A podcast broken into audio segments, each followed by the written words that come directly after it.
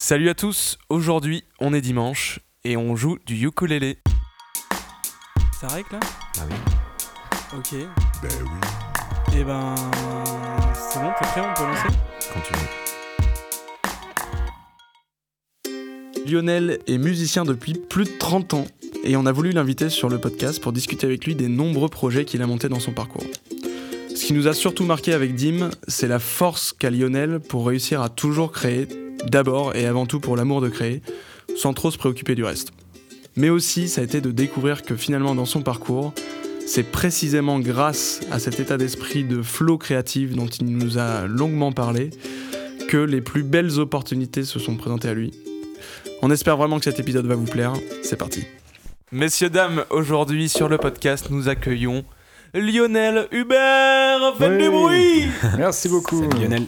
Bon, bonjour à tous, bonjour à tout le public et bonjour à, à vous deux. Eh ben, bonjour à toi Lionel, merci beaucoup de, de nous rejoindre sur ce podcast. Et les amis, aujourd'hui on va parler ukulélé, mais avant ça, euh, laissez, laissez-nous euh, vous présenter et échanger un petit peu avec mon cher Lionel. Lionel, on s'est rencontrés il y a un an la première fois, je pense. Ah, je pense, ouais, ouais, bon, peut-être même un peu plus, non? Un an et demi, un truc comme ça, Ça, au travers mhm. de... On fait tous les deux des vidéos sur YouTube, mais c'est pas le sujet d'aujourd'hui. On s'est rencontrés via, via ce, ce domaine, mais euh, il y a quelques semaines, on a bu un verre avec Lionel. Et, euh, et Lionel a pris le temps de me raconter en détail son parcours que je connaissais pas encore. Et Ouais. j'ai découvert que euh, tu avais vécu des aventures absolument formidables. Eh oui, ça c'est dû à mon grand âge. C'est dû à, ton grand âge, Non, mais, surtout vrai, à ta folie. euh, j'ai l'impression, c'est c'est ce qui m'amène euh, à vouloir t'inviter sur le podcast. C'est cet état d'esprit qui m'a l'air d'être propre euh, à tout ce que tu as vécu. euh, on va revenir dans, dans le détail, mais de toujours avoir voulu créer. Et on est là pour motiver les gens qui ont envie de créer. Mhm. Et alors, pour, pour les auditeurs, Lionel fait de la musique au sens large. Ouais. Euh, mais peut-être Lionel, je- le, le plus simple, c'est que je te laisse raconter un petit peu ton parcours, euh, ton parcours de, de projets euh, créatifs euh, musicaux, on va dire. Depuis le début? Euh, allez, en 10 étapes. Pas que un grand âge, non, Non, alors je vais essayer de faire vite. Euh, justement parce que j'ai déjà un, un certain âge, donc j'ai 51 ans, il faut quand même le dire, c'est important. Et ce- ceci expliquera cela. Euh, bah moi, la, la musique, c'est un truc dans lequel je, je suis tombé quand j'étais tout petit, en fait. Donc pour l'anecdote, je raconte toujours la- cette anecdote-là parce que je pense que c'est assez euh, intéressant. C'est que quand j'avais 5 ans, donc ma, ma- une de mes tantes avait un café euh, dans le 11e arrondissement, et quand j'avais 5 ans, ce qu'on m'a raconté, parce que je ne me rappelle plus, je chantais des vieilles chansons parisiennes avec un accordéoniste euh, debout sur la table dans un café. Ça fait très image d'épinal, Le- tu sais, truc parisien, machin. le bon cliché parisien, mais C'est le bon cliché, mais c'est la vérité. Et à partir de là, euh, après, vers 7-8 ans, je suis passé devant un magasin de guitare avec mon père et, euh, et j'ai dit, tiens, je veux ça. ça...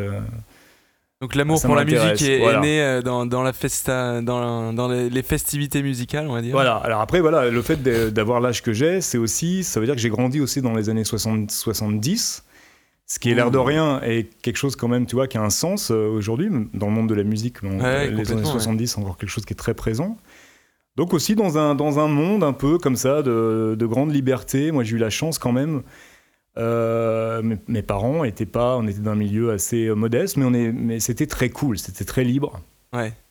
Donc j'aurais demandé de faire de la musique, en tout cas au début, ça n'a pas posé de problème. Bref, toujours est-il que là, bah, j'ai commencé, j'ai acheté une guitare et euh, ben, j'ai commencé à apprendre tout seul, totalement autodidacte. Et puis j'ai rencontré euh, des potes au collège, on a monté un groupe, tout ça a été une grande banalité et ça a continué. J'ai fait beaucoup de, de hard rock et de métal au début. Donc on va dire parcours, euh, début, début du parcours euh, musique, euh, musicien indépendant, euh, auto-formé. euh. Voilà, ça, ça a été au début. Et euh, pendant de nombreuses années, euh, je suis resté comme ça. Ça, ça, m'a- ça a été très bien. J'ai même commencé à travailler professionnellement euh, en n'ayant aucune formation, à faire des séances de studio. Mais donc tu as commencé à tu- quand tu dis travailler, c'était, tu as commencé à travailler dans la musique. J'ai commencé à travailler dans la musique. Alors, travailler dans la musique à l'époque, donc là, on est dans les années. Donc mine de rien, tu, tu, tu racontes euh, musicien indépendant pour t'amuser, mais il est quand même dès le départ, ce, ce truc, dès le départ, tu dis je vais travailler dans la musique. quoi. Bah ouais, c'est tout ce que je savais faire en fait. non mais sincèrement, j'ai mon parcours scolaire, c'est une catastrophe. Enfin, tu vois, j'ai euh, j'ai Ah je me suis intéressant, ça. pris à trois fois pour passer mon bac. Euh, en plus, je me suis retrouvé à faire un bac fabrication mécanique. Ce qui n'a rien La à voir avec la musique. tu vois, parce que en gros, euh, on m'a dit euh, vous êtes mauvais en maths, donc allez faire du technique. hein, c'est très logique. C'est un autre débat. Ouais, mais Donc, tu vois, ce genre de truc. Donc, bah, moi, non. J'ai, et puis, voilà, j'ai rencontré des gens, j'ai fait des concerts avec les groupes que j'avais, j'ai rencontré des gens. Ouais. Et j'ai commencé à travailler sur des, des séances de studio. Ce qu'à l'époque, aujourd'hui, quand on en parle, ça paraît assez. euh, un peu irréel, assez compliqué, mais il y a eu quand même une époque où tous les disques se faisaient avec de vrais musiciens. Et oui, Eh oui. eh oui. Mais quelle époque et folle. oui, eh oui. Il n'y avait pas, tu vois, les programmations, tout ça, c'était pas, non, ça n'existait pas, ou ça commençait en tout cas, mais euh, Chaque instrument, c'était un mec qui devait un mec venir qui en jouait. Donc, enregistrer. finalement, même pour le- la petite démo euh, de- de- du jeune chanteur ou de la jeune chanteuse du coin, il y avait besoin de faire venir quelqu'un qui joue. Ouais. Donc je me suis beaucoup comme plus ça. d'activités pour les musiciens. Voilà, je me suis euh. retrouvé comme ça à devoir, à faire ça, ce qui était, ce qui était super. Et puis à un moment, euh, on m'a commencé à me demander euh, de faire des arrangements. Et euh, bah là, j'avais quelques lacunes. Et à l'époque, je, je- je sortais avec une, une jeune femme qui était peintre. Je dis qu'il était, je crois qu'elle l'est plus. On et te donc, salue. qui, qui, euh, voilà, et, et qui voulait rentrer, euh, qui, qui- qui avait le catalogue de la fac de Paris 8. Enfin, le catalogue, c'était un petit fascicule. Ouais. Et je regardais ce qu'il faisait en musique et je me suis dit, non, c'est super intéressant le, le, le, le Doug de musique de Paris 8 parce que finalement, c'est exactement les lacunes que j'ai. Donc la lecture, euh, le- ce qu'ils appelaient l'intonation, c'est-à-dire qu'en gros, c'est le chant, chanter ce que tu lis euh, musicalement, et Ouais. l'écriture. Je suis sorti de là et j'ai bossé, j'ai euh, eu des, une rencontre, des rencontres qui m'ont fait que pendant trois ans, j'ai co-géré un studio à Paris où j'ai fait de la production d'artistes. Ça s'est cassé la figure et j'ai continué à bosser comme ça euh, chez moi. J'ai eu trois années aussi où j'ai travaillé dans l'audiovisuel, dans une boîte audiovisuelle où je faisais du montage son et du mixage euh, à l'image. Et un peu de musique à l'image, du coup, pour, le coup, parce que c'était. des fois, il y avait à faire, et comme je faisais aussi de la musique, j'ai fait un peu de ça. Le moment où j'ai vraiment entrepris quelque chose, c'est euh, en euh, 2008. Attends, mais j'ai sauté attends, une ouais. étape. Et, euh, avant de, raconter tout ce projet, je pense que savoir où tu viens, parce qu'on a eu cette discussion. On, on arrive sur ta première rencontre avec cet instrument dont est Ouais. question aujourd'hui. Peut-être Ouais. avant de, de C'était- parler raison, de tout ce projet, J'ai j'ai sauté, j'ai parce sauté que du coup. Dimitri et les auditeurs et moi-même se posent la question, mais ok, tu, tu as ce parcours, mais comment est-ce qu'on en arrive au ukulélé ukulélé. Parce que finalement, Alors. pour l'instant, tous tes débuts, c'était plutôt de la guitare, euh, musique en studio, production pour des- Ouais, pour, ouais, pour ouais. d'autres artistes. Et un jour, tu rencontres le ukulélé. Comment ça se passe? Alors, je rencontre le ukulélé en 2006 parce que je vais en vacances à Hawaï. Oh, yeah, yeah, stylé. Et ouais. Comme ça, c'était pour Petite la- musique hawaïenne en background, Dimitri. C'était pour la- C'était pour l'anniversaire de ma femme et on part à Hawaï en, en vacances. Et euh, bah, comme je suis musicien, au lieu de ramener un collier de fleurs, je ramène un ukulélé, si tu veux. Yes. C'est en gros, c'est ça, hein, c'est la réalité. je te visualise, euh, short de bain, tongs, euh, collier de fleurs et ukulélé avec les lunettes de soleil des années. le vrai touriste, un louloulou, tu vois. Et c'est exactement ça. Et, euh, et le truc qui est réel. Alors, tu que- connaissais déjà l'instrument avant? Parce que du coup, Ah bah t'en as, oui, t'en oui, as acheté non. un. euh, Je connaissais l'instrument parce que ce qui se passait en France à cette époque-là, peut-être trop jeune pour vous souvenir, c'est que c'était quand même. Il y a eu euh, Julien Doré, à- c'était quoi The, euh, Pas The Voice, je sais plus ce que Ah, c'est. mais oui, il était toujours avec son ukulélé. Voilà. ouais. Donc, il y, avait, jeune. hein. il y avait eu un grand boom de l'instrument, qui c'était déjà à cette époque-là, ouais, ça devait être 2006 dans ces eaux-là. hein. Ouais. Et, euh, et donc, euh, il y avait ça. Donc, l'instrument, du coup, je le connaissais, tu vois. Et bon, moi, j'achète ça et euh, je rentre euh, à l'hôtel le soir. Je sors de son. Je vais quand même pas acheter un instrument trop, trop merdique. hein. J'avais, Ouais. j'avais, j'avais acheté quand même un truc bon. Pas cher, mais un, un truc quand même. C'est celui que truc. t'as ramené aujourd'hui? Non, non, non. celui- Celui-là, c'est une autre histoire. Je vais raconter tout à l'heure. Non, c'était un truc beaucoup moins intéressant que celui-là. Et euh, je me mets à jouer. Je trouve ça absolument extraordinaire. Et genre, je peux plus m'arrêter, quoi. Si, si bien que ma femme et ma fille me disent Ah, C'est- S'il te plaît, c'est. Arrête, on peut plus Tu vois Et du coup, ils t'ont offert Ukulele Hero, c'est ça? C'est pour que je fasse semblant, dans le silence avec un casque. Ça Et existe euh, non, J'en sais rien. ça pourrait, tiens, inventer. C'est un Tiens, tiens, tiens, on va inventer le concept, c'est un bon plan ça. Et donc voilà, puis j'ai dit, mais c'est extraordinaire ce truc. Et pourquoi c'est extraordinaire? Parce que finalement, tu te dis, voilà, quand tu es guitariste depuis déjà euh, une, presque une vingtaine d'années et que tu as fait des trucs, a priori, quand on parle au grand public, jouer du ukulélé, tu vois, déjà ça fait rire tout le monde quand tu dis le mot. Tu, tu- les gens se disent, bah, tu, tu dis, c'est pas possible. Pourquoi tu vois? Ouais. Et en fait, tout simplement parce que cet instrument, c'est au niveau de la créativité, puisque c'est un peu le, le thème du podcast, si j'ai bien compris. Exactement. ouais. Moi, très vite, je l'ai appelé ma creativity booster. Tu vois, c'était ça pour moi, c'était ça. C'est qu'en fait, du coup, tous mes tous mes tics de guitariste, Ouais. tous mes repères de guitariste, je pouvais plus vraiment les utiliser. J'étais un... en même temps, je savais comment en jouer parce que la technique est presque la même. C'est pas exactement la même, C'est mais le- c'est presque c'est- la même. Ouais, ça reste des cordes. euh, Ça reste des cordes et des frettes et t'appuies sur avec ton doigt sur une corde et t'as et t'as une note. C'est les mêmes gammes aussi ou? Non, non, justement, c'est ça. Ah. Enfin, oui et non. C'est c'est- c'est très technique et assez, assez compliqué, mais malgré tout, du coup, la limitation aussi, parce que celui que j'avais acheté, c'était parce qu'il y a plusieurs tailles dans les ukulélés. Tu as euh, soprano, concert, ténor et baryton. Ouais. Donc le soprano, c'est deux octaves. Donc c'est tout petit. Donc c'est très limité finalement. Ouais. Dans deux octaves, tu as largement de faire de, de- de- largement de quoi jouer toutes les musiques qui existent en Occident en tout cas, mais toutes, toutes et toutes. Tu T'as pourrais tout ce qu'il faut. Ouais. en, en comparaison, euh, une guitare euh, classique, taille normale. euh, Au niveau, Combien- des- au combien niveau du nombre d'octaves ah, c'est une très bonne question. Je pense qu'il y en a au moins 4, 5, 5, 6 octaves, un truc comme ça. D'avoir un petit Ouais. référentiel. Ah, c'est vraiment, c'est vraiment, c'est vraiment très très peu. C'est euh, très peu de notes. En fait, Euh, du coup, j'ai pas un soprano, je peux pas trop euh, voir euh, ce que ça donne.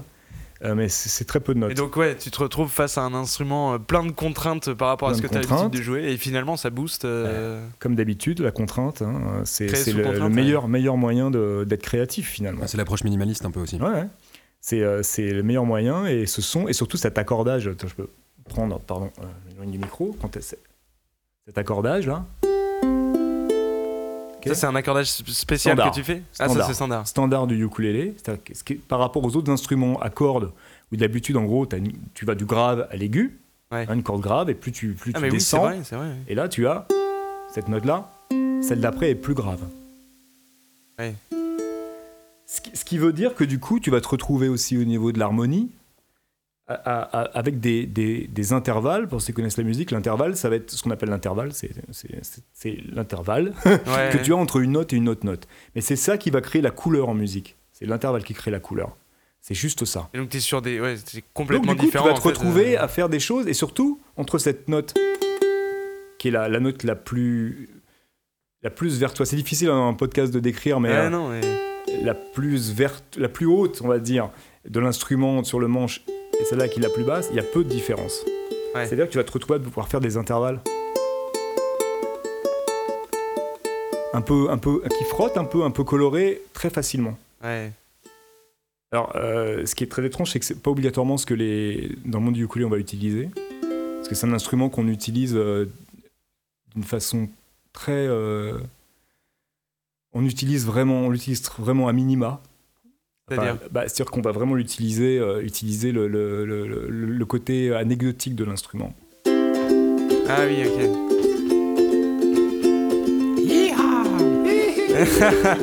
tu vois? Alors que tu peux vraiment euh, jouer. euh, Ah ouais, il y a des trucs un peu plus arabisants, machin. D'ailleurs, le duo que j'ai. euh, D'ailleurs, je- ça existe, ça vient le ukulélé, ça vient d'Hawaï?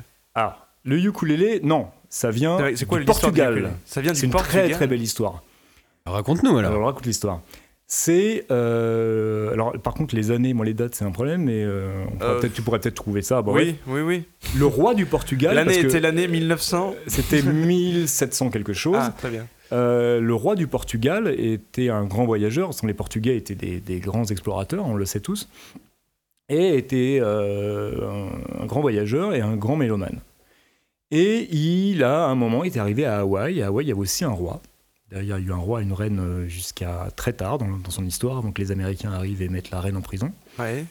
Et euh, il est arrivé euh, à Hawaï, il a rencontré le roi d'Hawaï, qui à l'époque aussi lui était mélomane a priori. Et euh, le roi d'Hawaï voit ces, ces marins qui ont ces petites guitares euh, avec des cordes d'acier et ils jouent de la musique et euh, il, ça, il trouve ça, il trouve ça super cool, le, le roi d'Hawaï. Tu vois, il dit euh, Mais ah, c'est, bien, c'est, sympa votre instrument là. Parce que la musique hawaïenne, normalement, la vraie musique hawaïenne, c'est euh, des percussions et du chant que ça. Donc ils ont des, des gros, des grosses. euh, Des timbales, non? Non non, c'est des. drum Ah non non, rien à voir avec ça. J'aurais tenté. Pose d'instruments. C'est des grosses euh, conques là, tu sais des que tu tapes au sol. Des trucs Ah oui, qui ça, résonne. poum, euh, comme ça. Ouais. Et après, t'as du chant. J'ai pas, j'ai pas imité le chant hawaïen, j'ai pas, fait- pas faire cette info. Et c'est ça la musique hawaïenne euh, traditionnelle. Et avec le- la danse qui va avec. Dimitri en post-prod, on remet une petite musique hawaïenne maintenant. J'ai cru que tu voulais me faire danser. tu peux danser aussi. tu peux danser aussi si tu veux. Enfin, la hula, ça s'appelle euh, la danse euh, traditionnelle hawaïenne. Et donc, ce- euh, ce- il voilà. découvre cette guitare portugaise. Il découvre cette et- thé et il- le, le roi de- du Portugal lui en offre une. Et euh, alors par contre, j'ai pas tous les détails de pourquoi on est passé de l'acier au nylon, donc euh, au boyau j'imagine à l'époque, Ouais. et qu'on a cet accordage. Ça, j'ai pas la, la- la réponse à cet- accordage, et même les gens spécialistes savent pas trop pourquoi ils ont été accordés comme ça. On s'imagine que c'est une erreur. C'est Patrick qui a récupéré la guitare. Euh, il, il il était était un bourré. peu bourré, il a mis la mauvaise Brigitte, corde. tu les je m'en fous. ouais, ouais, tu- ouais. Tant que ça sonne, je joue. Ils sont ça. les boyaux Il y en a plus Bon, filez-moi du nylon. C'est ça, tu vois. Et donc, euh, et c'est devenu emblématique de, d'Hawaï, mais c'est très récent en réalité. C'est euh, emblématique Ouais. d'Hawaï depuis, euh, oui, fin 18e, quoi. Ça a mis du temps. Et euh, les Américains sont arrivés, ont colonisé euh, Ouais. euh, l'île, enfin l'archipel. Ouais. Et la première vague de ukulélé, c'est les années 20. La vraie vague, euh, qui- le fait Mais que ça attends, soit, 1920 ouais, le fait que ce soit euh, étalé partout dans le monde, si tu veux. Hmm. Euh, je sais pas si vous avez vu certains Lem Show avec Marilyn ou des trucs, des, des- des vieux films comme ça. Non. Tu as vu On ça n'est pas si vieux. Vous n'êtes pas si vieux? Non mais c'est un film que je vous conseille de voir. C'est un, super film. Comment ça s'appelle, tu dis? Certains Lem Show Certains avec l'aiment Tony chaud. Curtis, Marilyn, Marilyn Monroe et euh, je sais même plus quel est le troisième. C'est une histoire de, de, de mus- de deux musiciens euh, qui, qui suivent un groupe de filles musiciennes qui tournent entre les États-Unis Ouais, et qui du coup se déguisent en femmes pour suivre le, le truc. Et c'est très drôle et c'est c'est très bien. Certains Lem Show. Non, je vous conseille vraiment. Ok. Hein, les jeunes bon, on regardera. On ira, on ira regarder, Lionel. Voilà. Et donc ça, c'est c'est ça l'histoire euh, du ukulélé. Donc c'est absolument pas euh, un instrument traditionnel. Souvent on fait, on se trompe avec ça. D'ailleurs, on pense Ouais. que c'est un instrument traditionnel. Donc du coup, on l'entoure de beaucoup de respect pour la tradition.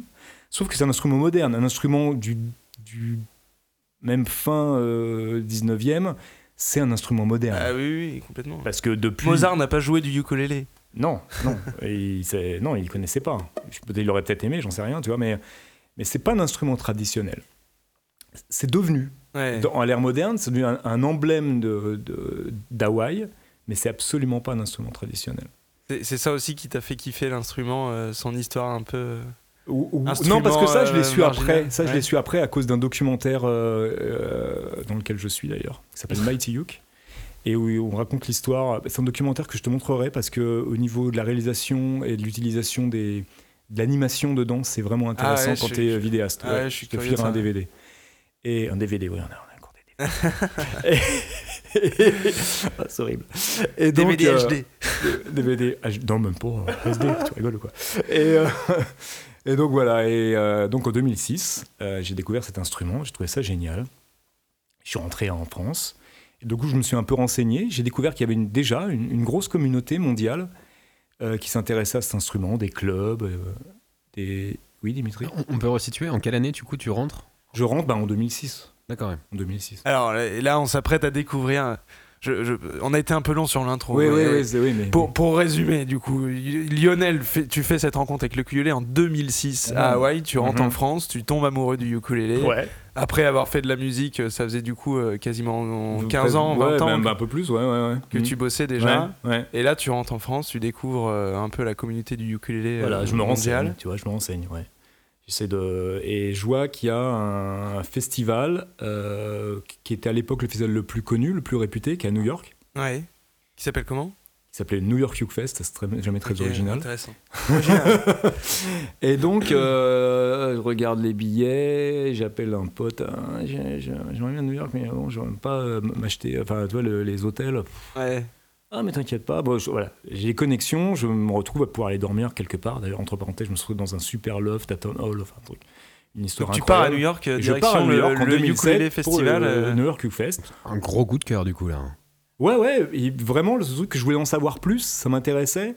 Et puis parce que aussi, je crois que ça me manquait beaucoup dans le monde de la guitare, ça. Et Il y je avait pense un truc fédérateur, un festival où euh, les gens. il y avait, il y avait, un, il y avait un truc fédérateur. Il y avait une donnée, un, un- un- donnée sociale très importante. Et maintenant, en y repensant, c'est vrai que c'était aussi un moment, et je pense que c'est pas hasard, où la guitare me prenait un peu la tête. Pas la guitare, les guitaristes. Mais, mais, je mais vous aime au-delà quand même, mais C'est-à-dire que tu tombes amoureux quand même au, truc au point de te dire, euh, ok, je pars à New York au festival. euh, Ouais, ouais. Pour, c'est- pour, euh, pour en savoir plus, pour rencontrer des gens. Mais Et qu'est-ce qui te pousse ça. à faire ça? Ça, c'est quelque chose que tu as toujours eu naturellement d'aller faire le curieux à ce point-là sur ce qui t'intéresse? Ou c'est vraiment le ukulélé où tu dis, oula, il y a un truc. euh, Parce que, enfin, Je- moi, je- moi, j'ai- je- non, je, crois- je crois que ça fait, je crois que c'est en moi. Je crois que c'est en moi. C'était aussi une période de ma vie où c'était euh, plus possible. Ouais. Où je me posais peut-être moins de questions, ou euh, j'en sais rien. euh. Non mais c'est- rigolo, c'est comme pour ce qui va suivre, ce que je vais raconter pour la suite, c'est vraiment une période de ma vie où vous avez vécu ça aussi, où tu fais des choses, tu es dans le flow. Ouais. Cette sorte de flow. C'est que tu, tu sais plus trop pourquoi tu l'as fait. C'est-à-dire que tu prends des décisions comme ça, en un clin d'œil, et tu fais des, et t'y vas quoi. Ouais. Et bien entendu, quand tu le fais comme ça, qu'est-ce qui se passe? Les portes s'ouvrent toutes seules. Tu vois, cette histoire d'appartement, je contacte un pote euh, new-yorkais qui, euh, qui habite, qui habitait à Paris à l'époque, mais que je connaissais depuis des années.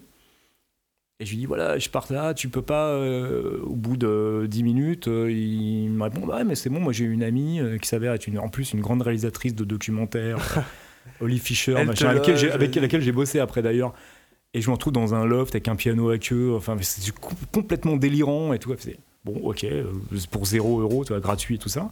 Choses se font et, euh, et, et voilà quoi. C'est, mais vraiment, je je peux pas te dire aujourd'hui si je, je, peux, je me rappelle pas m'être posé et me dire allez, faut que tu, est-ce que tu le fais ou est-ce que tu le fais pas?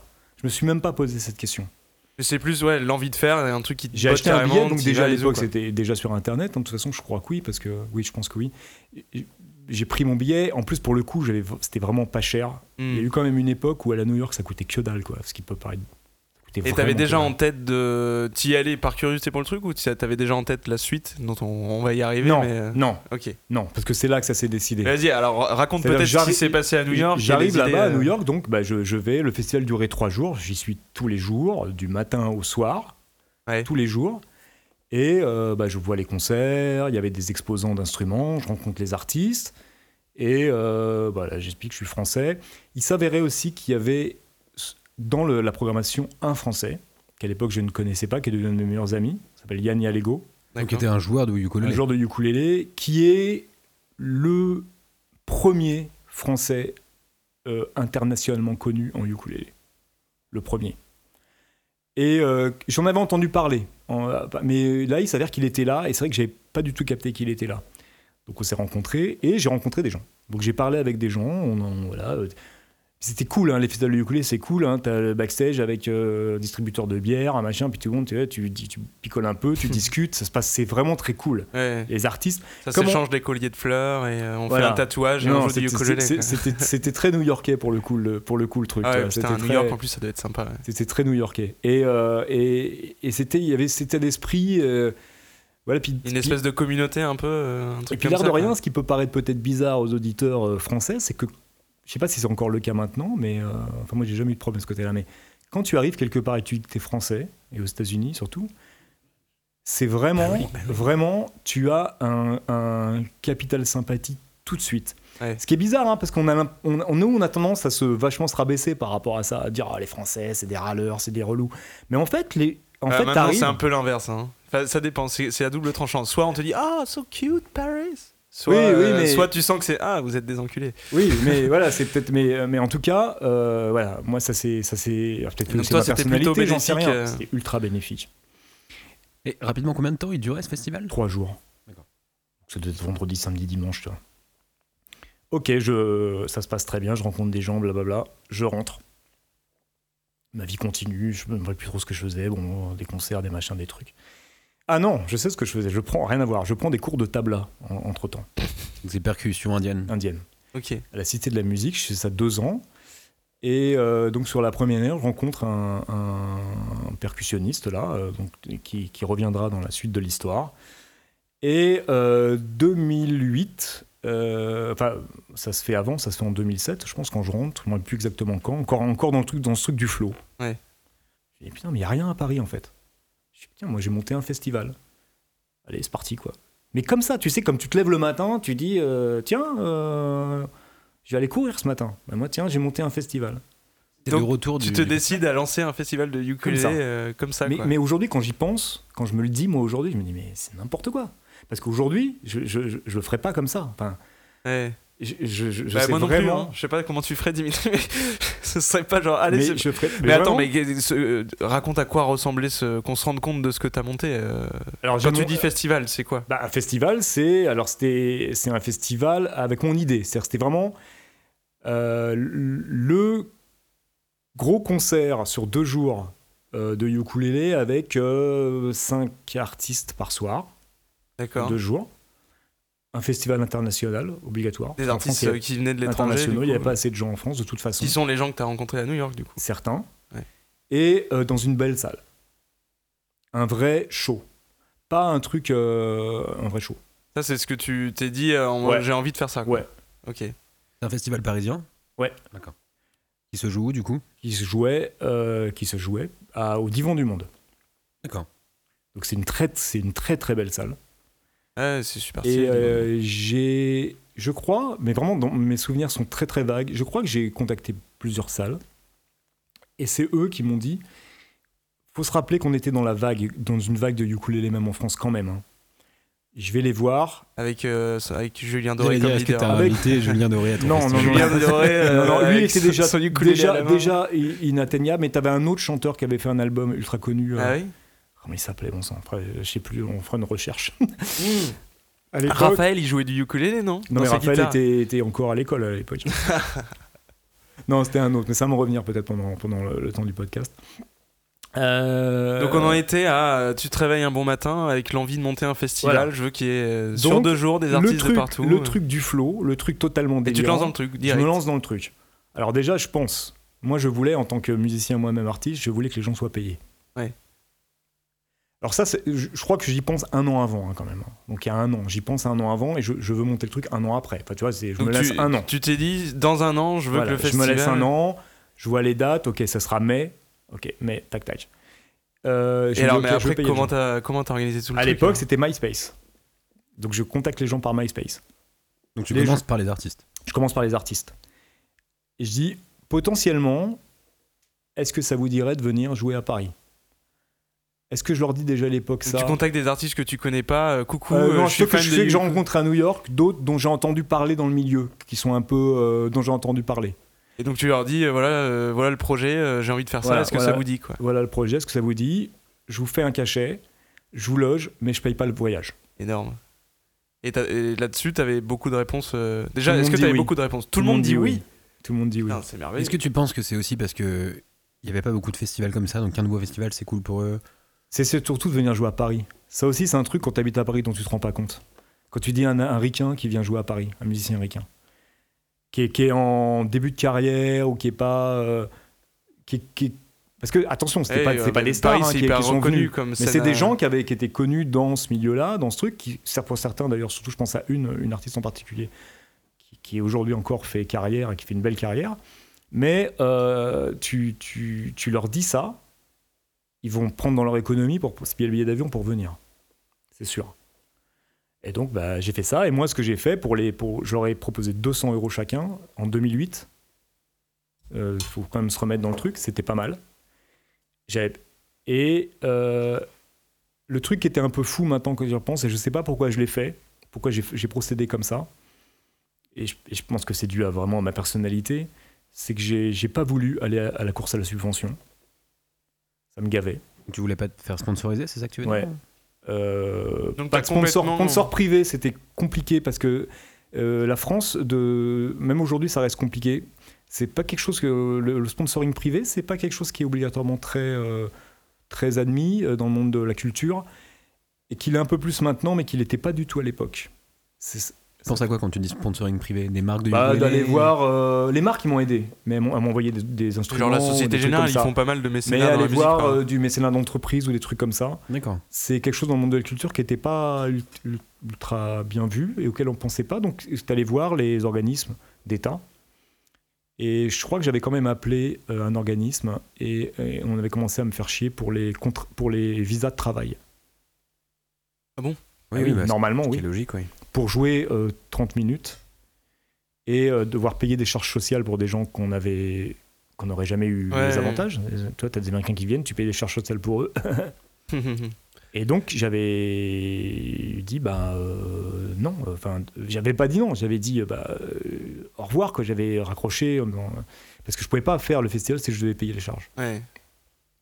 En plus, franchement, pour des gens qu'on n'a rien à foutre. C'est-à-dire, pour le coup, euh, il y avait des Français, mais alors les, les Français, je les ai pas payés avec leur, euh, leur accord. Je les ai logés, euh, nourris, mais pas payés.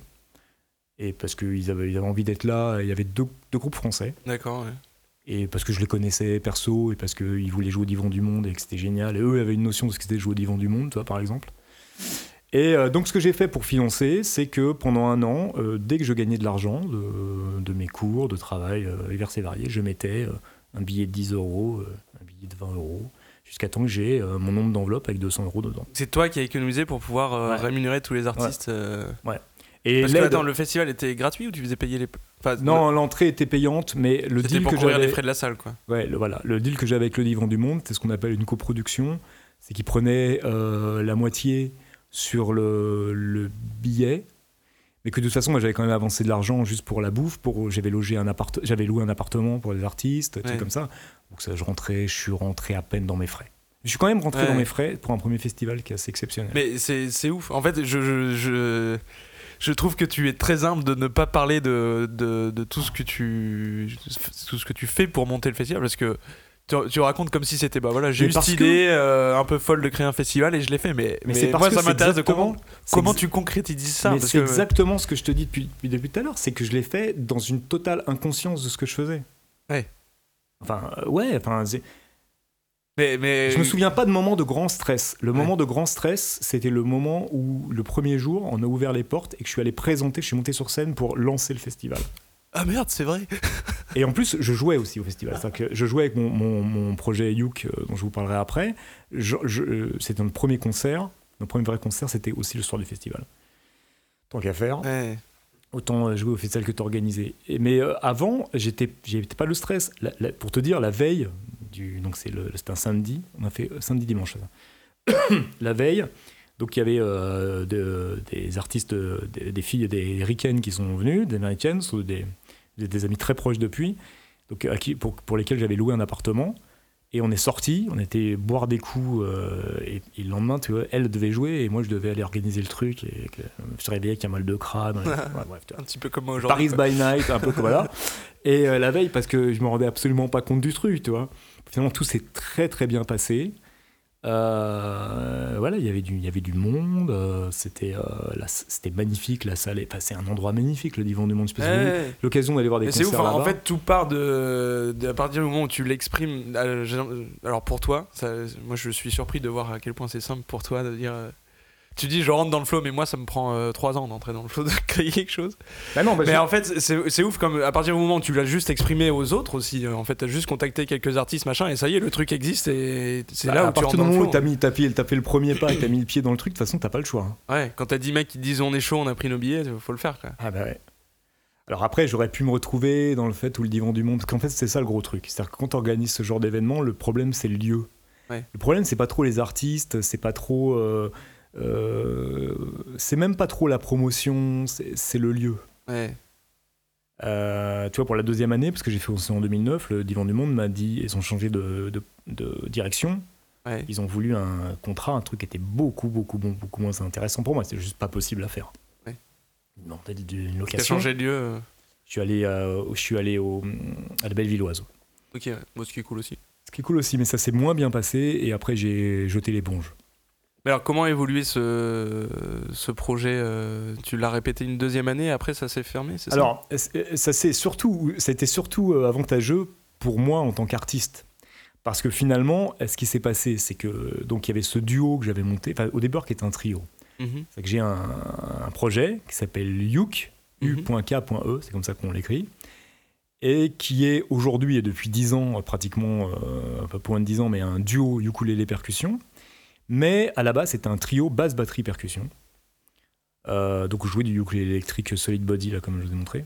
T'as dit basse, batterie, percussion? Ouais. D'accord. Euh, basse batterie ukulélé, Voilà. pardon, excuse-moi. Basse batterie ukulélé. n'importe quoi. Et, et donc, euh, on s'est vite, on est vite passé par une Formule 2. Et surtout, ce que ça nous a apporté, ce festival, déjà dès l'année suivante, 2009, c'est qu'on est parti en tournée sur la côte des États-Unis What? avec ce projet. Ouais. Tu revenais aux sources, quoi. Et euh, parce que bah, les rencontres qu'on avait fait, pour... non, il y avait un, un retour. Même si les gens, je leur ai pas payé le voyage et je leur ai filé un cachet, ils, ils- ils ont tenu à me rendre le fait que je les ai fait jouer à Paris pour la première fois pour ça. Énorme. Mais j'allais te demander, du coup, comment ça a été perçu, ça? Le... Comment les artistes ont... ont perçu le fait de jouer à Paris? Et ben, on en parle encore, quoi. C'est génial. Et ben, des gens euh, de, qui aujourd'hui tournent absolument partout dans le monde. Grâce Parce à que- ce festival? Mais parce qu'il s'est avéré, comme quoi, je sais pas, c'est un, pas, on peut- c'est le cosmos ou je sais pas quoi, c'est que c'est, ça a correspondu exactement au moment où ces artistes que moi j'ai, j'ai eu, j'ai aimé leur musique, mais il y a eu aussi une interaction humaine en- entre eux, où j'ai, où, à- à- à- entre eux et moi, c'était le début de, de- de leur carrière, c'était un lancement si tu veux, et que tout a commencé pour beaucoup d'entre eux à ce moment-là.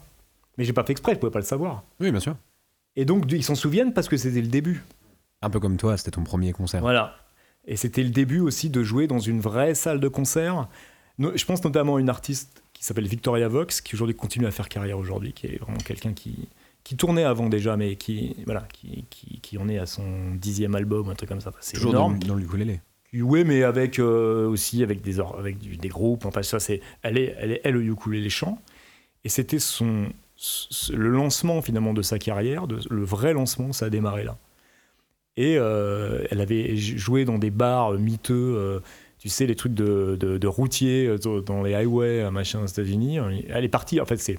Je fais un aparté sur Victoria parce que c'est vraiment quelqu'un d'extraordinaire, c'est qu'elle est partie toute seule, une fille toute seule. Elle a fait Berkeley, c'est la fameuse école. euh, Et elle est partie dans- sur la route avec sa voiture, jouer dans des. Une nana toute seule, hein, dans des bars un peu miteux. Et finalement, elle s'est fait euh, son public comme ça.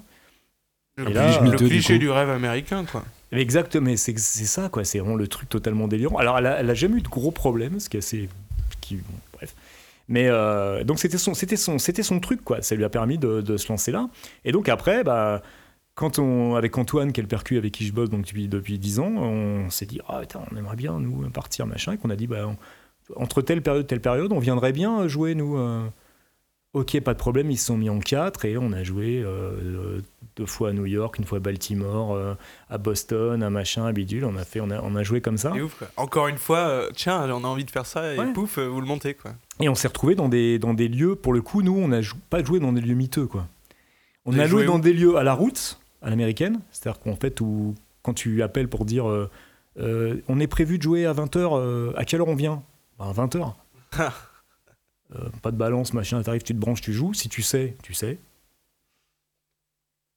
Ok, super. Yes. Merci, nous- bonsoir. Mus- musicos français, tu sais, pas trop. Voilà. euh, pas, Euh, vous êtes parisien, vous, ça devrait Bah aller. ouais, tu vois, mais pas, pas, pas des stars, pas des gens qui ont eu des, des- Mais quand même, on a plutôt notre petite balance. Même quand tu joues dans n'importe quel bar ou Bah oui, non, n'importe quelle salle sûr, de concert à Paris, t'as ta balance. Ah, mais non, attends. À Brooklyn, t'as, tu sors du métro, c'est quoi ce truc Tu déjà, tu rentres dans le lieu, et tu, hop, tu te branches, tu joues et c'est tout, quoi. On est revenu de là, on, est, on était grandis, quoi. Pour regarder tous les autres. C'est énorme. Vas-y, ouais. les débutants, quoi. Enfin, c'est même pas, non, on pensait pas ça, mais c'est juste que du coup, c'était facile, tout était facile. Et c'était absolument génial. Et, Et, euh, euh, Attends, mais redis, vous avez fait quoi comme ville? Vous avez fait New York? Parce que t'as dit côte on a, Est. on a, vous avez on a fait, à New York on a, on, a, on a fait New York, donc, euh, on a fait New York, Baltimore, Boston, et on est remonté jusqu'à Cape Cod, qui est vraiment un, un- Eh ben. un coin, euh, une espèce de station balnéaire. euh, Ok. Et on, et euh, à New York, on a joué à l'aller, on est, on, on est au retour, en fait, on a joué deux fois. Et ça, c'est vous qui. C'est toi depuis Paris qui passait Alors des on coups a, on a de fil, contacté, euh, on a contacté, on euh. contacté des lieux, mais il y a aussi sinon les gens qui étaient sur place qui ont contacté des lieux pour nous. Et souvent on jouait dans des avec d'autres artistes. en gros, ça se résume à euh, toi, ton pote, on a envie de jouer et tu joues, tu fais marcher tous tes contacts en mode euh, Ouais. on a envie de jouer. Ouais. Est-ce qu'il y a des gens qui Ouais. veulent nous. Ouais.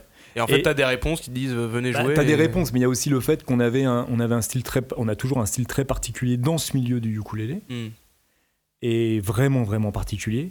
C'est-à-dire que voilà, Ah, quand c'est- t'as les gens ukulélé c'est même des, des gens qui connaissaient le ukulélé, quoi. oui, c'est toujours dans le dans ce milieu du ukulélé, dans cette communauté du ukulélé qui est très étonnamment pour le pour le public, pour le, le- pour les, les gens, toi, ils ont du mal à s'imaginer à quel point c'est puissant. Et encore aujourd'hui, c'est puissant. C'est-à-dire que c'est vraiment des trucs. Euh, Il y a des festivals en Angleterre où c'est les budgets se comptent en dizaines de milliers d'euros, voire plus. C'est des gros festivals. Mm. Et quand je, des trucs qui durent euh, sur trois jours, euh, où on te loue une salle de euh, 1500 personnes, et c'est des gros trucs. Ouais. C'est dans- c'est un, un- un milieu comme ça.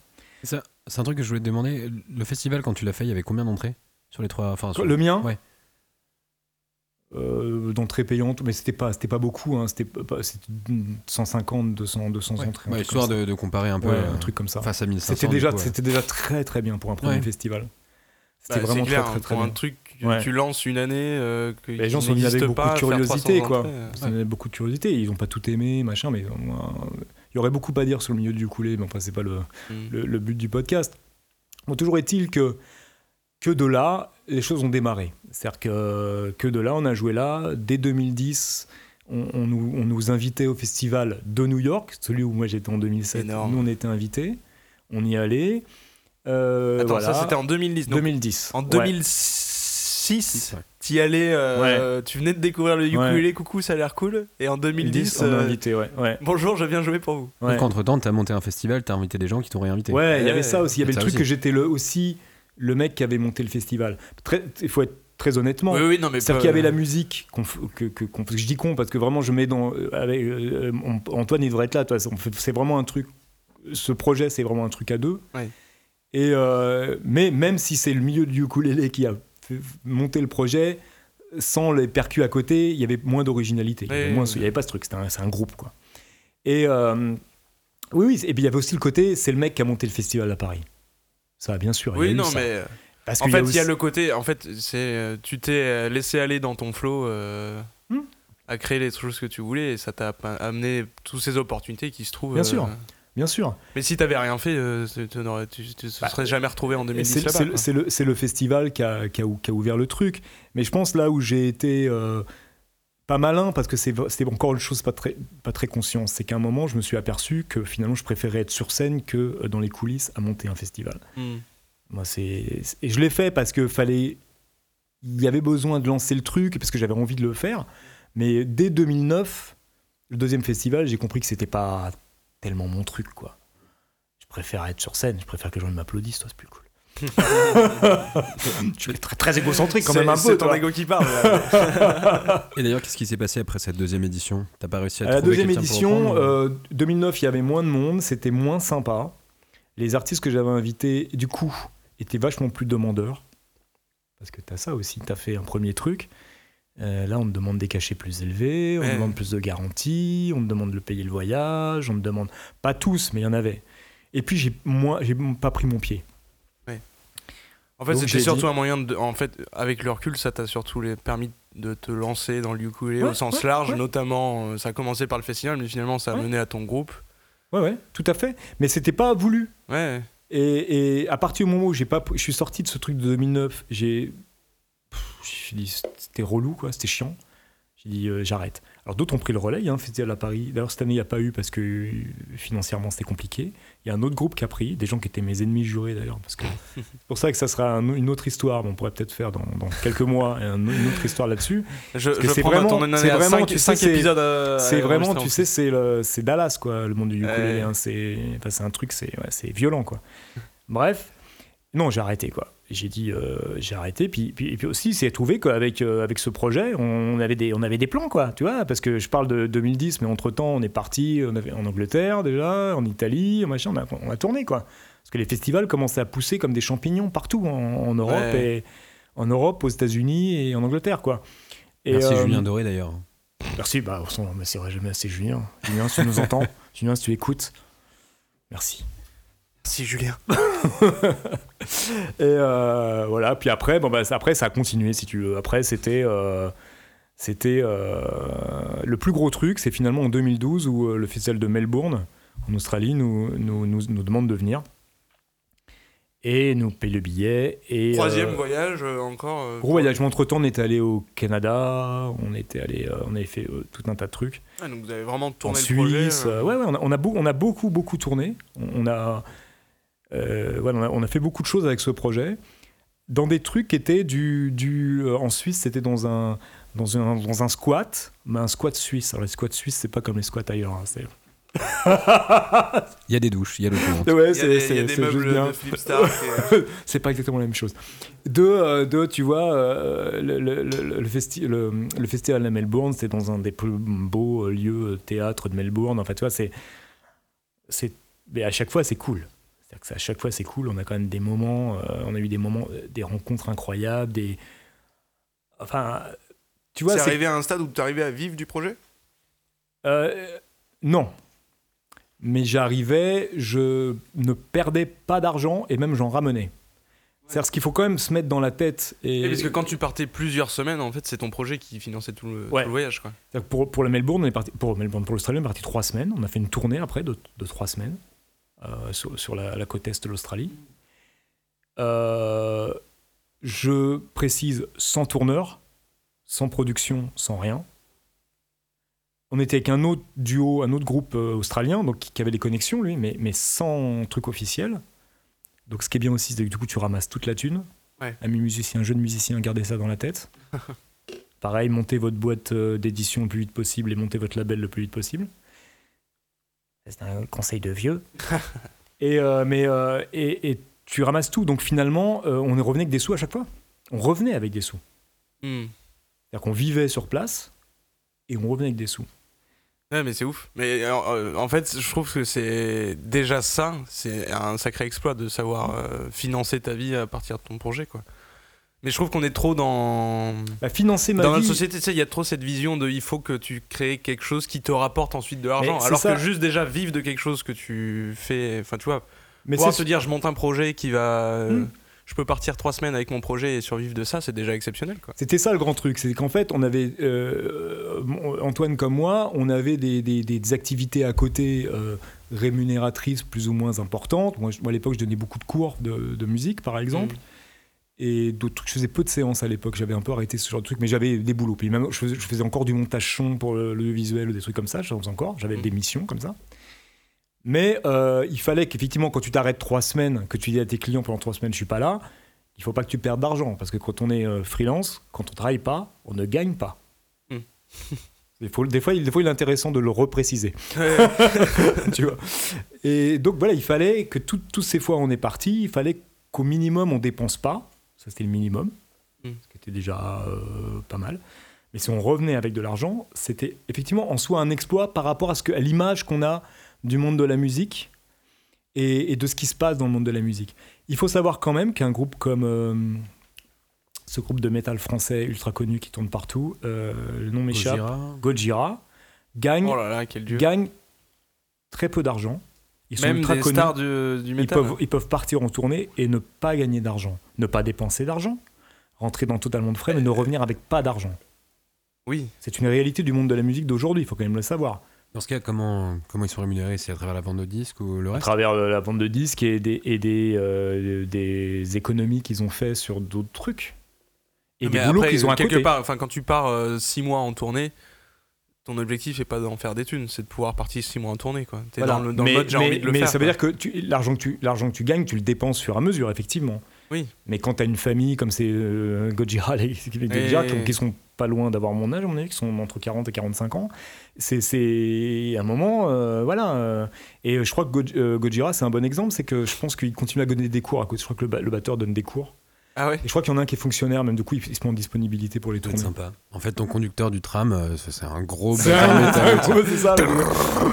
Le, mec, ah, c'est. c'est, Bonsoir, monsieur dames Messieurs, dames, nous allons rester euh, en attente 5 minutes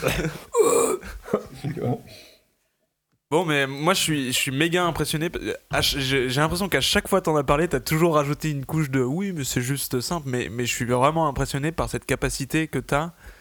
À, comme tu l'as dit plusieurs fois, rentrer dans le flow de je me pose pas de questions, je le fais, mais ça a l'air, tu le dis comme si c'était naturel, mais c'est pas du tout quelque chose de Mais naturel chez beaucoup de gens. Tu crois que ça devient, ça devient d'où ça tu Mais penses ça vient, euh, ça vient que depuis.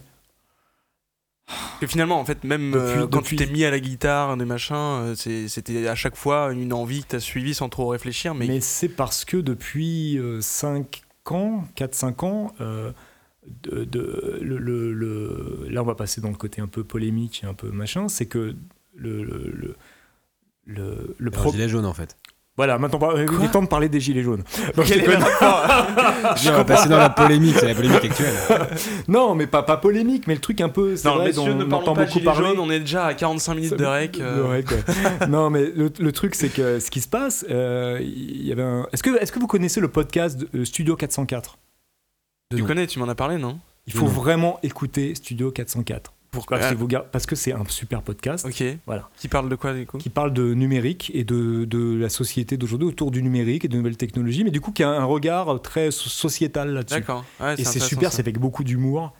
Donc ce sont des chroniques donc, écrites, donc euh, mises en scène, c'est- vraiment super, vraiment écoute, Ok. c'est génial. Et là, il parlait dans le dernier du, du, d'un livre qui est sorti sur le, le problème, le malheur des millennials.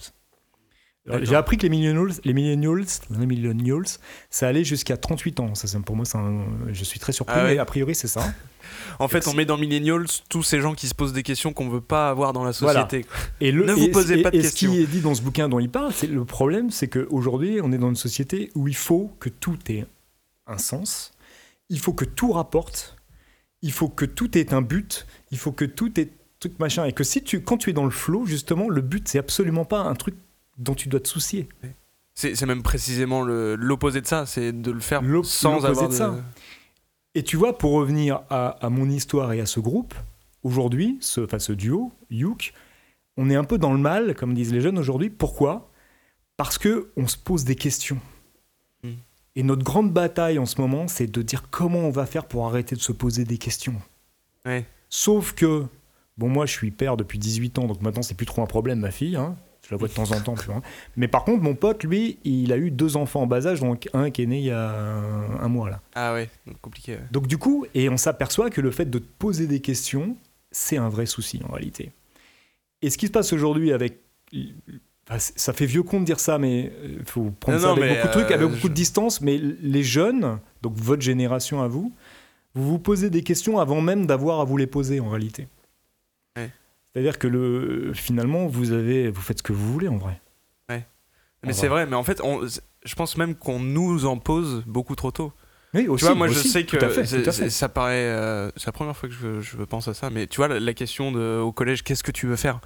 En vrai, moi, mais ça ça, on m'a- me l'a posé déjà, moi. Mais moi, ça m'a collège, hein. traumatisé cette question. Ça m'a foutu une pression dingue de. Bah, nulle, mais je ne question. sais pas ce que je. Et en fait, j'ai mis euh, 28 ans à, à comprendre que je sais pas ce que que j'ai pas envie de savoir ce que je veux faire, quoi. Non, mais surtout que ça te met euh, dans une route à sens unique. Mais oui.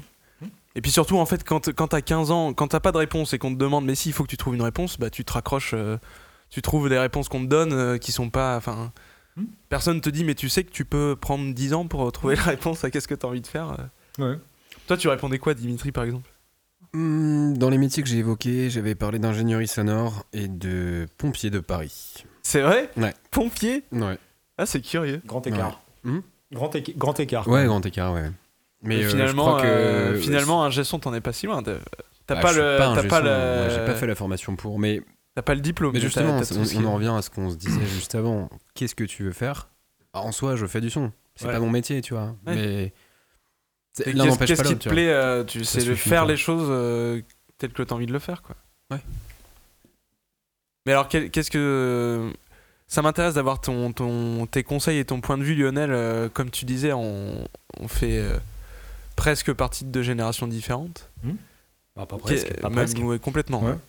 Quelle serait. euh, Et en même temps, alors moi, j'ai deux questions dans une. Moi, je, je trouve vachement intéressant aussi. Quel est ton point de vue par rapport à ta génération?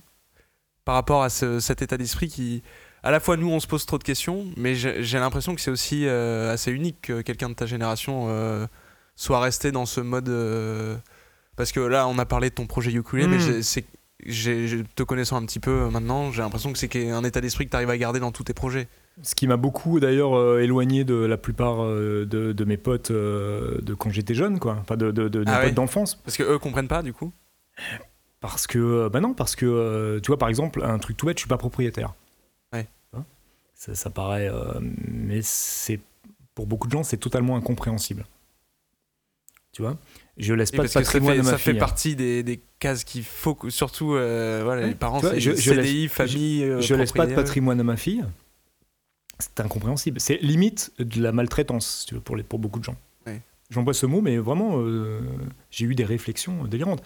Ma fille, on n'a rien à cirer. euh, ma fille, elle a voyagé quand elle était petite. Elle a, elle a des Ouais. parents, euh, ils vont boire des coups le soir. euh, qui- tu, vois, qui- tu vois, avec une mère scénariste et un père euh, musicien. tu vois, mais, enfin, donc finalement, euh, même s'il y a eu un moment à l'adolescence où tu te dis, oh, mes parents, ils devraient- c'est pas normal qu'ils soient comme ça, tu vois. Mais, finalement, aujourd'hui, tout va bien.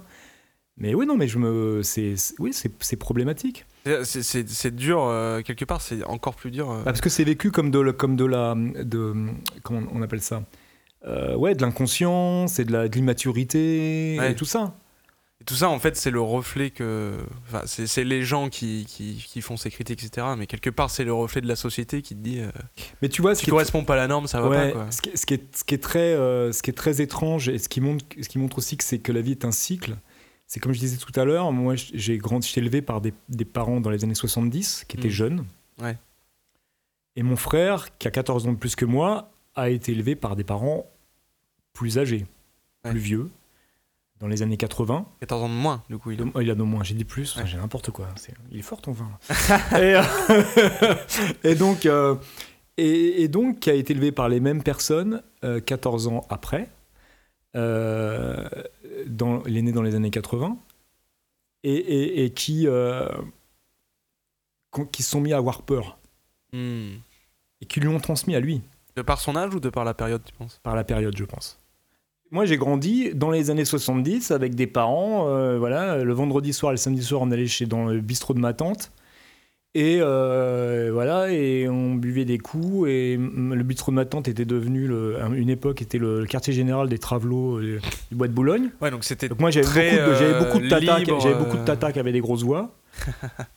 et, et- mais c'était, enfin, une- quand j'y repense maintenant, c'était tellement bien, quoi. Ouais. Mais parce que c'était T'as grandi dans, un, dans une atmosphère autour de. euh, Alors, avec tout libre un- et fais ce que tu veux, quoi. Ah avec tout un tas de trucs qu'on n'a plus le droit de faire aujourd'hui. hein. Ça fumait à fond, euh, ça buvait à fond, euh, ça bouffait du gras. Ça- je suis en train de faire vraiment mon vieux con là. Tu vois, mais côté liber- liberté, libertaire. Moi, je me, moi je me, aujourd'hui, je me définis vraiment comme quelqu'un d'assez libertaire en fait. Je, je suis désolé, si il je- y a Oko qui fait grave, si je l'heure. me, me- me définir comme pas politiquement, j'aime pas trop cette idée. Idéologiquement, je Ouais. j'irais vraiment vers le libertarisme, même si dans le libertarisme il y a des trucs qui vont pas, parce que euh, voilà. Mais dans quel sens? Bah, dans le sens où le libertarisme c'est aussi la porte ouverte à, euh, à du à du capitalisme un peu un peu trop sauvage, à des trucs comme ça. Donc faire attention. Mais le côté finalement la responsabilité individuelle. Euh, ce qui, ce qui t'amène à pouvoir, à, vouloir faire des, à pouvoir faire des projets un peu fous comme j'ai fait avec ce festival. C'est-à-dire qu'à partir du moment où on te dit bah vas-y, vas-y. Tu te casses, par contre, tu te casses la gueule, c'est ton problème. Hmm. Viens pas pleurer après. Parce que ça, c'est ça dans le libertarisme aussi, c'est que c'est que l'État vient pas à ta rescousse tous les 5 minutes. Donc par contre, du coup, ça te donne. de moi, je sais pas Ouais, ce qui se voilà, passe, il y, a hein. il y a une scène en face. Moi, là, hein. J'aime les chats qui. Enfin, tu vois, voilà, je pense que c'est ça aussi le problème de, de- de la géné- des générations qu'on suivi, c'est que d'un coup, c'est la peur. Hmm. Comme on a très très peur pour nous-mêmes, bah, on- on- on- par réflexe, donc c'est pas du tout méchant. T'es en train de- il est en train de se faire agresser par un chat. Je me fais agresser par le chat de Dimitri.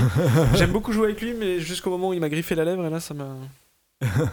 Mais pour en revenir à- au sujet, c'est vrai que du coup, euh, moi même aujourd'hui, tu vois, le fait de remonter un festival, j'y ai pensé, hein. J'y ai pensé pour les 10 ans du festival, donc Ouais. 2008-2018. Et ben, la peur a pris le dessus. Tu vois, j'ai pas peur de le dire. Vraiment, la peur a pris le dessus. La peur de quoi alors du coup? Bah, la peur de, bah, la peur de, de bah, la, la peur de dépenser de l'argent, la peur de, de me mettre en danger, euh, euh, de, la, la peur de ne pas y arriver, la peur de Qu'est-ce qui fait que tu l'as plus... les- Qu'est-ce les- qui fait que tu l'as plus maintenant que pas pas il y a 10 ans? Je sais pas trop. Vraiment, je sais pas trop. euh, je sais pas trop pourquoi. Après, je te dis, parce qu'aussi, je crois savoir des choses. Je crois savoir que ça va être trop difficile de trouver une salle. Je crois savoir que, que les, les gens, les, les artistes euh, sont plus demandeurs aujourd'hui et que les artistes qui pourraient faire venir des gens au festival vont demander quelque chose que je pourrais pas leur donner. Que ce que j'ai fait en 2008 avec, comme je disais tout à l'heure, avec des artistes en devenir, aujourd'hui, pour faire venir des gens dans le monde du ukulélé, tu peux plus avoir des gens en devenir. Ouais. Il faut que tu aies au moins une tête d'affiche, parce que c'est devenu très mainstream. vraiment. Oui, puis v- faire venir à Paris en 2008 et faire venir à Paris en 2018, ça a Non, plus le même. je- euh, je maintenant, c'est presque. euh, le- je pourrais voyager dire. à l'autre bout du euh, monde, c'est pas, c'est pas incroyable, quoi. Non, mais c'est même pas ça. Je pourrais dire, il y a, il y a un- la grande star de ukulélé, c'est un, un Hawaïen euh, d'origine japonaise qui s'appelle Jack Shimabukuro. Mm. C'est la grande star du ukulélé. C'est vraiment un mec euh, qui c'est une grande star. Genre, c'est euh, son cachet, ça doit être 5000 euros la soirée, le concert, Ah un truc ouais. comme ça. C'est une grande star. Je pourrais hein, appeler le, le management de, de Jack et lui dire Je suis installé à Paris. euh, Jack, il voudrait venir Ah bah, Pas de problème, il vient. hein, vous savez les conditions. Sauf que je pourrais pas assurer les conditions. ouais, bien sûr. Là, je devais jouer dans un festival en Angleterre, là. Jack, il vient. J'ai envoyé un truc à l'organisatrice que je connais bien, parce que c'est un festival où je suis allé très souvent, même en tant que tout seul, comme ça, voir. Tu demandé. je lui ai dit, Ja- Jack, il vient, donc euh, nous, je pense que ça va être chaud. Il m'a dit, bah ouais. tu vois. Mais je m'en fous. Parce que, bon, après, ils font ce qu'ils peuvent. Mais s'ils veulent qu'il y ait des entrées payantes, il faut que Jack, il vienne. Et il y aura des, en- il y a des gens, je crois qu'ils ont déjà presque tout Ouais. vendu le festival, et c'est en mai. Tu vois. Mais alors, Donc, quel euh, serait ce- ton conseil à. mais quelque part, d'abord aux auditeurs et, et à nous, mais, euh, mais à toi-même, euh, qui, qui, qui- tu dis que finalement la peur te rattrape maintenant, mais quel, quel, quel serait le, le conseil, que, surtout pour les gens qui ont envie de, de créer des choses, euh, par rapport à ta vision des choses, ton expérience, quel est le meilleur conseil euh, que tu donnerais pour, euh, pour quelqu'un qui a envie de faire Et quelque chose ben, euh, le faire et pas attendre. Être et dans l'action avant et tout. ne, quoi. ne pas attendre quoi que ce soit. Au final, c'est le- c'est l'histoire du festival. Ouais. Maintenant, après euh, 10 ans, euh, Mm. t'en as peur. Mm. Mais à la, à la base, tu disais que t'avais pas peur du tout. Non. Tu t'es lancé, c'était naturel. Ouais. Et, Et j'ai eu puis en fait, tu- c'est c'est venu, t'as contacté des mecs, t'as fait un et festival. j'ai eu beaucoup en retour. Et que quoi qu'il arrive, tu auras du retour. Tu vois Ouais. et pas que, trop et- réfléchir et que à- Moi, ma, ma peur, ma peur que j'ai aujourd'hui, finalement, euh, beaucoup, beaucoup de gens l'ont. C'est-à-dire que tu démarres un projet, quel que soit le projet, et tu, tu penses déjà au résultat. Alors tu dois pas penser au résultat. C'est vrai qu'en fait, même dans ta manière dont tu racontes les choses, on sent que c'est pas tant le résultat qui t'importait, mais plus le- l'en- l'envie de le faire. Et aucune ça... idée du résultat. Enfin, je- euh, Mais c'est peut-être aussi ça qui l'ignorance t'apporte aussi tant d'opportunités. C'est que quand tu te focuses pas sur le résultat, de fait, euh, tu kiffes ce qui se passe et quand il y a une opportunité, tu la vois. Ouais. Alors que si t'es tellement focus sur ton Ouais. résultat que tu prends même pas le temps d'apprécier tout Ouais. ce qui se passe. euh. Et après, euh, aujourd'hui, le, le- le chiffre, c'est quelque chose bah, euh, avec les réseaux sociaux, tu vois, parce que là, on est sur des, un, réseau, enfin, Ouais. un podcast, c'est euh, le chiffre. Ouais. Combien de gens vont écouter le podcast, combien de gens vont regarder la vidéo, le chiffre, le chiffre, le chiffre, le chiffre, c'est que ça. Ouais. Et c'est un, c'est vraiment un problème. C'est un vrai problème. On en oublie peut-être que nous, on prend plaisir à monter l'émission, à avoir du matos. Voilà. à- Oui, on tient à le préciser à tous ceux qui nous écoutent. On a pris beaucoup de plaisir à monter. Et d'ailleurs, pour vous le prouver, klaxon de, de camion maintenant. Point, point. non, mais tu vois, voilà quoi. Mais après, et pour conclure peut-être, après, le truc, c'est que c'est facile de, à dire. C'est facile à dire, le chiffre, on s'en fout, c'est facile à dire. Mais à partir du moment où le chiffre est devenu une valeur, c'est-à-dire que dans, dans moi, ce que j'ai ce que j'ai découvert, on a, on a parlé de ça déjà d'ailleurs, ce que j'ai découvert dans. Ce que je vois, parce que j'ai découvert ce que je vois dans ce milieu des, des réseaux sociaux, de YouTube, de, de bah, tout, tout, euh, bah, tout, tout ce qui est réseaux sociaux, Facebook, tout, tout ce qui est tout ce qui est création de contenu Ouais. sur le web. ce que je vois, c'est que euh, du coup j'ai perdu ma, j'ai perdu ce que je voulais dire. Ce que je vois, c'est que le, le, le, le chiffre, le nombre d'abonnés, le nombre de vues, est devenu une valeur euh, numérique comme l'argent. Ouais. C'est que tu es riche de ton nombre de vues, tu es riche de ton nombre d'abonnés. Parce que contrairement à ce qu'on pourrait croire, ça rapporte que très peu d'argent, euh, la création de contenu sur Internet.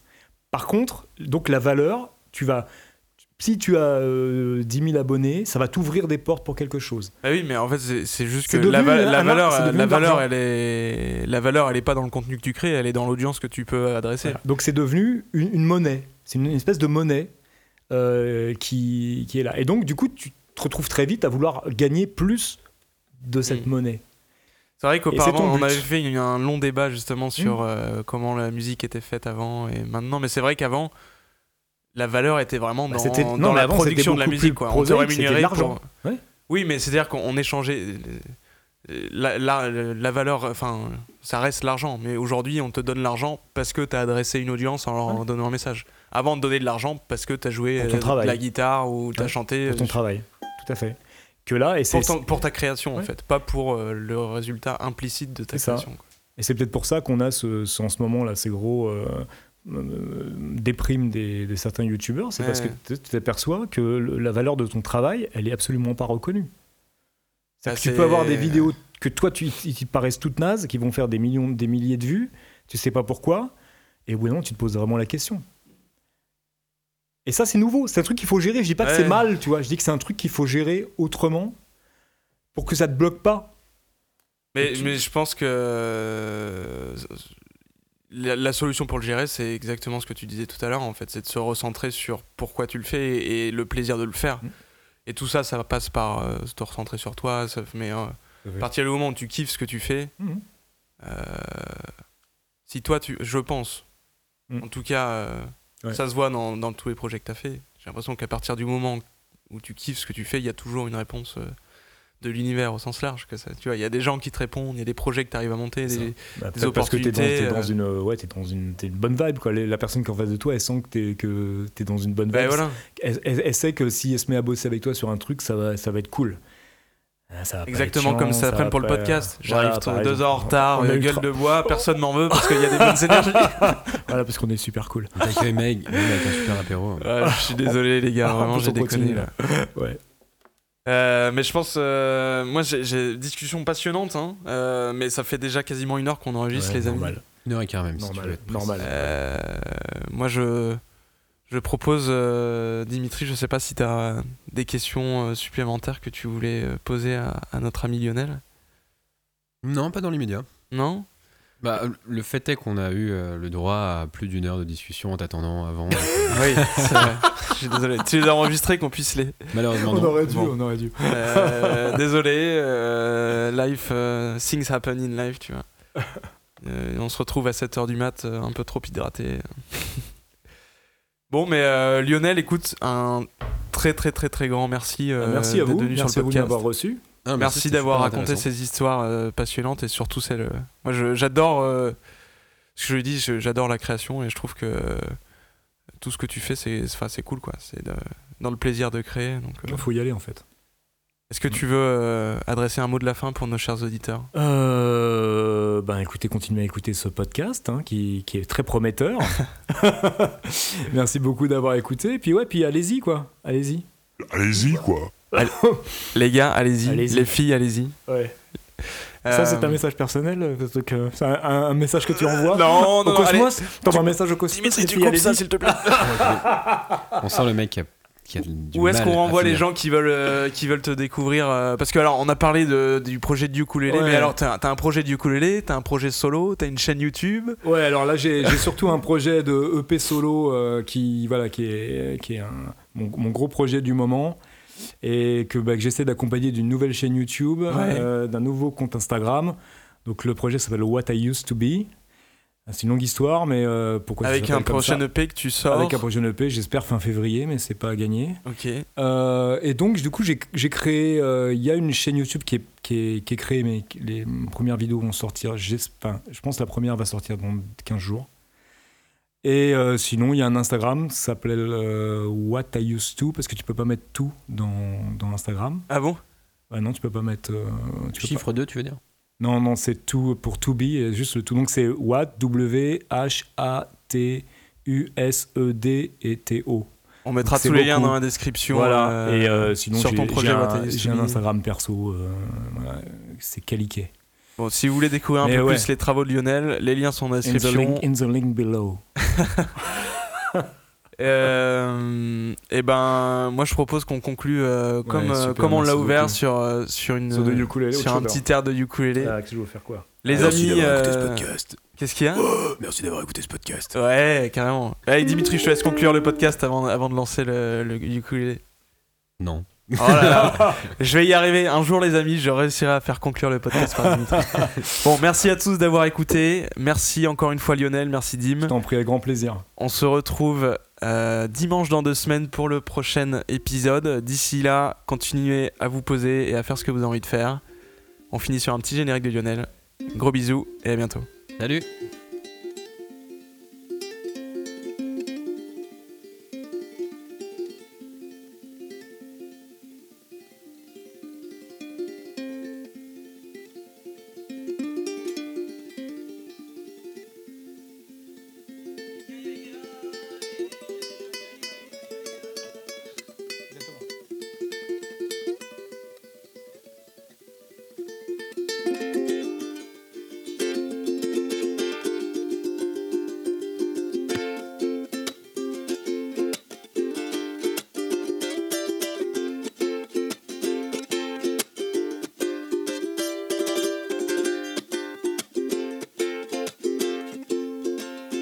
Merci à tous d'avoir écouté ce podcast. Si vous voulez nous soutenir, le meilleur moyen, c'est de vous abonner au podcast. On est présent sur Encore, Spotify et Apple Podcast. On se retrouve dimanche dans deux semaines. D'ici là, portez-vous bien et continuez de créer. Gros bisous.